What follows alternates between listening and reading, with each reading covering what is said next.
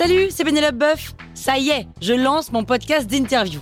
Il s'appelle On tisse la toile et c'est un podcast qui révèle la face cachée des invités. Et d'ailleurs, mes invités, ce sont des CEO et des célébrités comme Gad Elmaleh, Jean-Michel Apathy, My Better Self, Rose Eberstein, Mireille Dumas. Et évidemment, je pose des questions qu'on n'ose pas toujours poser et je leur fais faire des tests, des challenges, je leur fais jouer l'harmonica, grignoter des trucs, bref. Rendez-vous sur On tisse la toile pour découvrir une interview tous les lundis. Ciao Sur écoute. Le jugement de Salomon de Nicolas Poussin. Poussin Trop mignon Poussin comme nom. Vous écoutez Krusty Art, le podcast qui parle d'art sans en faire des tartes.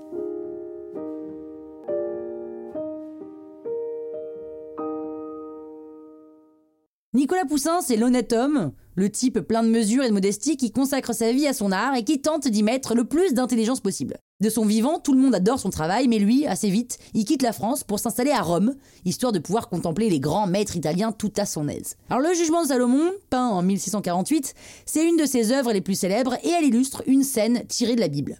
La légende raconte que deux femmes viennent un jour trouver le roi Salomon, elles vivent toutes les deux dans la même maison et elles ont chacune un enfant. Seulement, l'un des enfants est mort accidentellement, étouffé par sa mère pendant son sommeil. Et l'une des femmes accuse la deuxième d'avoir échangé son enfant mort contre le sien, qui était bien vivant, et cette dernière accuse la première de mensonge. Bref, il reste qu'un seul bébé dans l'histoire, mais les deux femmes prétendent en être la mère. Voilà le bordel. Face à cette situation inextricable, le roi tente un truc. Il dit Ok les meufs, puisque c'est comme ça, vous savez quoi, le bébé, on va le couper en deux. Vous aurez chacune une moitié. Déjà là, il y a un soldat qui lève son épée, genre il va vraiment le couper en deux. Et alors là, une des femmes dit Eh ben ouais, ok, vas-y, coupe-le. Si je peux pas l'avoir, elle l'aura pas non plus. Mais l'autre panique et elle dit Mais non, arrête, je préfère qu'elle l'ait et qu'il reste vivant. Évidemment, le roi ne coupe personne en deux, il a compris qui était l'imposteresse et il rend l'enfant à la vraie mère. C'est cet instant à haute teneur dramatique que Poussin parvient à représenter dans son tableau. On dit que pour composer ses œuvres, il fabriquait de petites figures en cire qui mettait en scène dans des boîtes. Et effectivement, le jugement de Salomon, c'est une œuvre construite comme une scène de théâtre. Au premier plan, les deux femmes ont des gestes tout à fait emphatiques,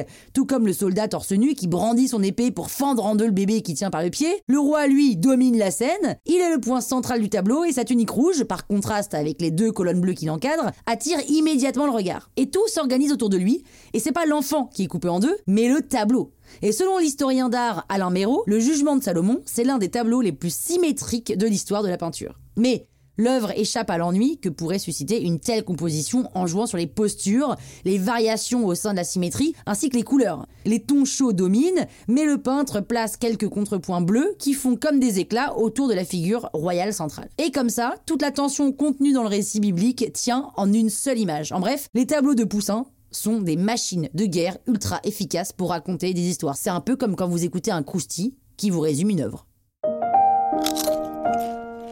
Crousti, hein? La toile sur écoute.